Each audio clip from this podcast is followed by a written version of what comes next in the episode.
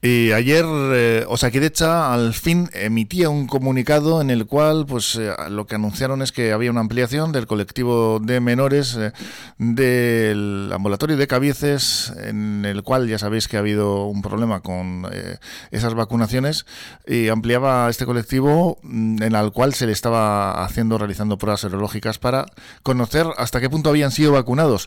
Esta era la noticia mm, ayer y hoy pues estamos hablando de ello porque precisamente, además, hemos tenido unas declaraciones que ha hecho al eh, periódico El Correo, pues esta, esta señora, mm, una enfermera de 50 años, que se, bueno, se reafirma en su, en su actuación. Tenemos con nosotros a Fernando Díez, miembro del grupo de familias afectadas por la no vacunación. Hola, ¿cómo estás, Fernán? Hola, buenos días. Pues aquí estamos, al filo de la noticia, porque parece que realmente esta semana empezó, empezó a haber movimiento por parte de Saquidecha. Hmm. Que no es poco, ¿no? Porque visto lo visto. El, miércoles en concreto se presentaba un comunicado por parte de Saquidecha en medios donde pues saltaba esa cifra de 400 familias a contactar eh, en cuanto a este tema de la, de la no vacunación.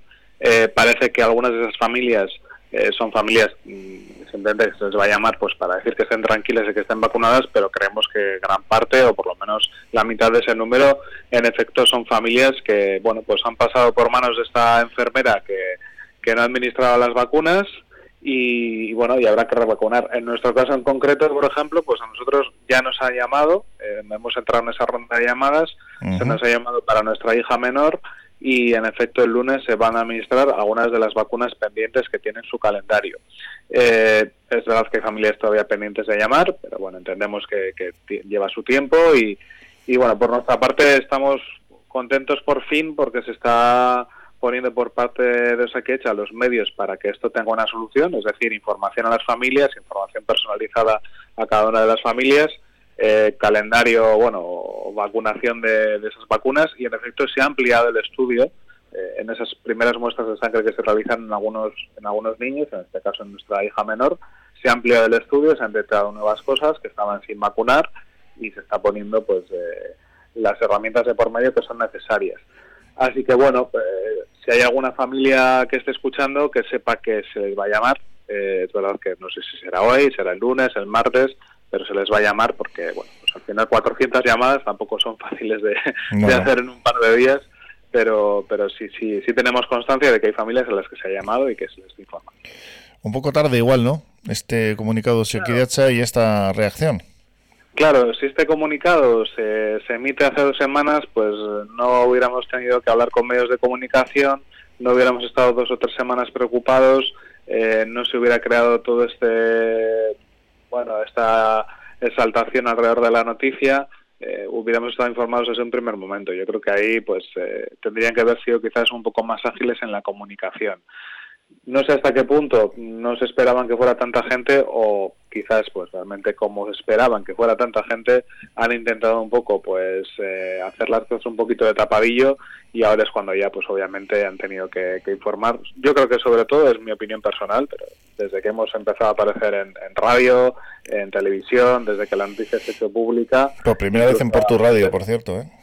sí eso es eso es en cuanto se ha empezado a hacer pública la noticia pues aquí os agradecemos igual tenemos que hacer algo Sí, ¿no? Al final han visto lo que tú dices, ¿no? Que el tema estaba trascendiendo a la opinión pública y no se podía llevar esa investigación con eh, esa, ese ostracismo y, esa, eh, no sé, en fin, ocultación, que al final, pues estas familias como, como la vuestra, os estabais encontrando una situación eh, que, que no sabéis qué estaba pasando realmente.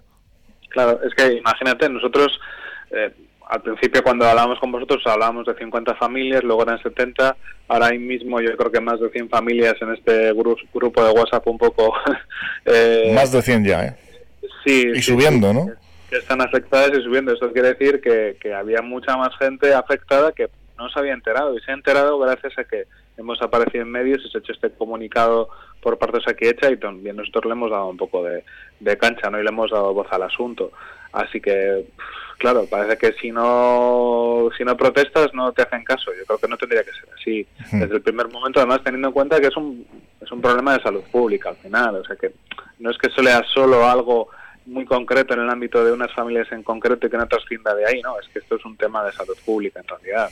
Y como tal habría que, habría que haberlo tratado. Pero bueno, vamos a quedarnos, por lo menos yo me gustaría quedarme con lo positivo, que es que ya desde este momento, desde el lunes, se están empezando, desde el miércoles, perdón, se están empezando a hacer las llamadas oportunas, la información oportuna y ya se están citando a, a, muchos niños para que se les, se les ponga la vacuna que realmente no se la ha puesto. Y además nos alegra también saber que se están teniendo en cuenta las vacunas que están fuera del calendario obligatorio, esas que comentábamos, ¿no? que como por ejemplo el Vexero, que es una vacuna que son complementarias, los padres pueden acceder o no a ellas, tienen un coste porque hay que hay que pagarlas aparte en, en, las respectivas farmacias y Osakidecha se va a hacer cargo también de esas vacunas que, bueno, pues a, la vista está y, los estudios serológicos así lo demuestran, no han sido administradas correctamente por esta enfermedad en concreto. Mm, esto es algo que ya nos apuntabais que era una de vuestras preocupaciones, ¿no? ¿Hasta qué punto iban a cubrir la no vacunación? Porque de hecho vosotros creo que en vuestro caso nos contabais que habéis eh, puesto eh, en alguna vacuna, ya la habíais hecho por vuestra cuenta, ¿no? de forma privada. Eh, bueno, no, no es exactamente así. Es decir, dentro hay un calendario vacunal que es obligatorio para los niños, donde o sea, que ECHA se encarga de, obtener la vacuna y de administrarla en el centro. Y hay algunas otras vacunas que suelen ser recomendables, que los pediatras incluso te recomiendan, pero que no están dentro del calendario. Pues porque quizás o sea, que ECHA todavía no ha adoptado dentro de su presupuesto incluirlas o por diferentes motivos. La más famosa es el Vexero. A todos los aitas y amachus de niños entre 0 y 2 años, seguro que les suena. Esa es una vacuna que se suele recomendar, pero que tiene un, un coste, un coste de unos 100 euros aproximadamente cada una de las dosis. Em, y simplemente tú lo que haces es ir a la farmacia, pedirla, y de la farmacia vas con tu cajita de la vacuna, vas a la consulta del ambulatorio que tienes previamente citada y te la administran allí. No es que se la pongas de manera privada, la pone el mismo centro, el mismo ambulatorio pone la vacuna pero tú la compras en, una farmacia. Y esos también van a entrar en este caso. O sea que, bueno, pues, eh, entendemos un poco los objetivos que buscábamos, que la información, que la vacunación, incluso hacerse cargo de estas vacunas, se están cumpliendo y en ese sentido pues estamos satisfechos con, con las medidas que ahora sí está tomando Sakidecha. En cualquier caso, Sakidecha que reconocía que había esa no vacunación, que existía esa no vacunación en esos estudios serológicos que habían realizado y que iban a ampliarlo, como decimos, en ese comunicado es lo que pues, bueno, nos, nos han hecho llegar a, los medios de comunicación, a, la opinión pública, y por lo menos, bueno, que están dando señales de vida en cuanto a esa investigación que están realizando, que no es poco. Y encima, hoy nos encontramos con esas declaraciones de la enfermera, que al fin eh, ha aparecido y ha dado también, pues que ha dado, parece que se han puesto de acuerdo, señales de vida y con frases como las vacunas sobran, somos seres perfectos. ¿Cómo os quedáis vosotros con esto, Fernando? Fernanda, enteraros. Bueno, esto es, eh, esto es un manual de, de persona antivacunas. O sea, el argumentario que tiene esta señora y que, y que cuenta en esa, no sé si entrevista telefónica o no sé cómo lo habrá hecho, eh, es un argumentario totalmente antivacunas y totalmente falso lleno de bulos. Las vacunas eh, precisamente evitan que, enfermemos, evitan que haya grandes problemas sanitarios en la sociedad. Eh, si se administran de este, este calendario desde tan pequeños, estamos hablando de vacunas dentro del calendario infantil, es precisamente para evitar que en la población irrumpan enfermedades que puedan ser muy graves y que puedan generar muchos problemas. Eh, no, no somos seres perfectos. Si tenemos mecanismos inmunológicos, pues para poder eh, paliar algunas enfermedades, pero las vacunas ayudan a, que ese sistema inmunitario sea mucho más fuerte. Bueno, es que, quiero decir, tener que contestar a una persona que obviamente ya yo creo con esas declaraciones se está autodenominando antivacunas o negacionista o llámalo como quieras, es absurdo porque la ciencia y los estudios que se iban realizando desde décadas y décadas hablan que la vacunación es positiva y que invertir en vacunación en una sociedad como la actual no solo es un gasto innecesario, sino que es que es evita muchísimo más gasto a posteriori, porque no se tienen que tratar ciertas enfermedades que supondrían un gasto a la sanidad pública. O sea, todo, todo es la mejor de las soluciones para combatir las enfermedades. Bueno, ya en realidad lo que asegura, según estas declaraciones, pues es que no, no ha, vamos, que niega que no ha vacunado a los niños, lo que afirma es que les puso los, lo que les tenía que poner, bueno, sí, pero entonces no has puesto la vacuna oficial, vamos. Bajo su conciencia, ella como con una creencia antivacunas, ella lo que les tenía que poner a los niños es nada, es no vacuna, porque es lo que cree que es mejor para ellos. Eh, pero realmente no es así. Fíjate que, que hemos llegado a saber que es algo que no conocía, pero eh, los, el profesional médico de Saquidecha se puede acoger a la objeción de conciencia. Es decir, si tú no estás de acuerdo con una tarea o con un puesto en concreto, puedes solicitar no acogerte y no hacer ese tipo de tareas o ese tipo de puestos. Entiendo que habrá un procedimiento para ello, pero existe la figura de la objeción de conciencia. Esta persona que puede tener esa creencia, perfectamente en su momento podría haber dicho, mira, yo no puedo ser enfermera pediátrica porque me va a tocar administrar vacunas a los niños en el ejercicio de mi profesión y no estoy de acuerdo con ello. Oye, bien, retírate de ese puesto, vete a otro puesto diferente o que le asigne a otro puesto diferente donde no se vea en compromiso sus creencias. Eh, pero no, es que es mucho más grave el, caso.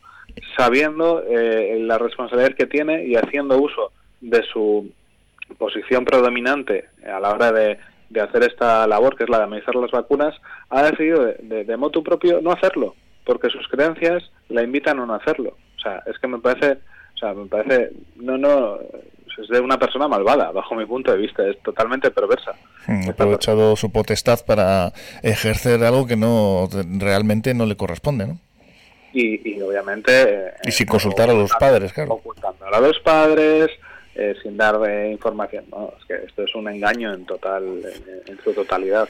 estamos alucinando, bueno, mm. alucinando no, porque obviamente todos pensábamos un poco esta, esta corriente que podía tener esta, esta persona, pero que haya tenido la desfachatez incluso de hacer declaraciones al respecto, es que tiene tela. vamos, Seguramente esto va a derivar en responsabilidades de tipo penal porque tiene toda la pinta, pero esto, es otro asunto. Eh, lo que a vosotros os afecta en vuestra situación ahora mismo, ¿cuáles son los pasos que vais a dar, Fernán? Bueno, ahora mismo lo que estamos eh, intentando sobre todo, pues bueno, pues, eh, familias que se puedan acercar o que puedan comunicar con nosotros, pues darles la información si es que aún no la tienen, aunque afortunadamente ya como se ha hecho este comunicado, pues la información es, es, pública.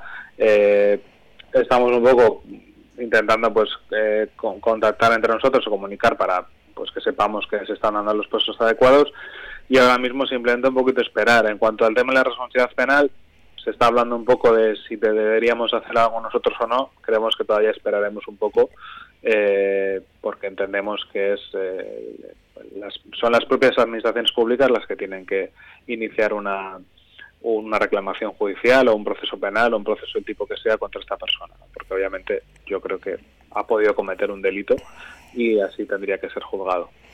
Pues vamos a ver en qué queda todo esto. En principio, parece que Osequidecha ya ha asomado la patita, ha dado, pues bueno, por lo menos este comunicado con un mensaje en el cual está asumiendo que la situación es la que es y se está ampliando esta información, esta, esta investigación, estos, estas pruebas a más niños, con lo cual, pues bueno, algo mejor ya está la situación. Eh, Fernando Díez, eh, miembro de, de este grupo que se creó a través del WhatsApp de padres y madres afectadas y afectados por, por la no vacunación de esta enfermera en el ambulatorio de Cabezas en Santurci.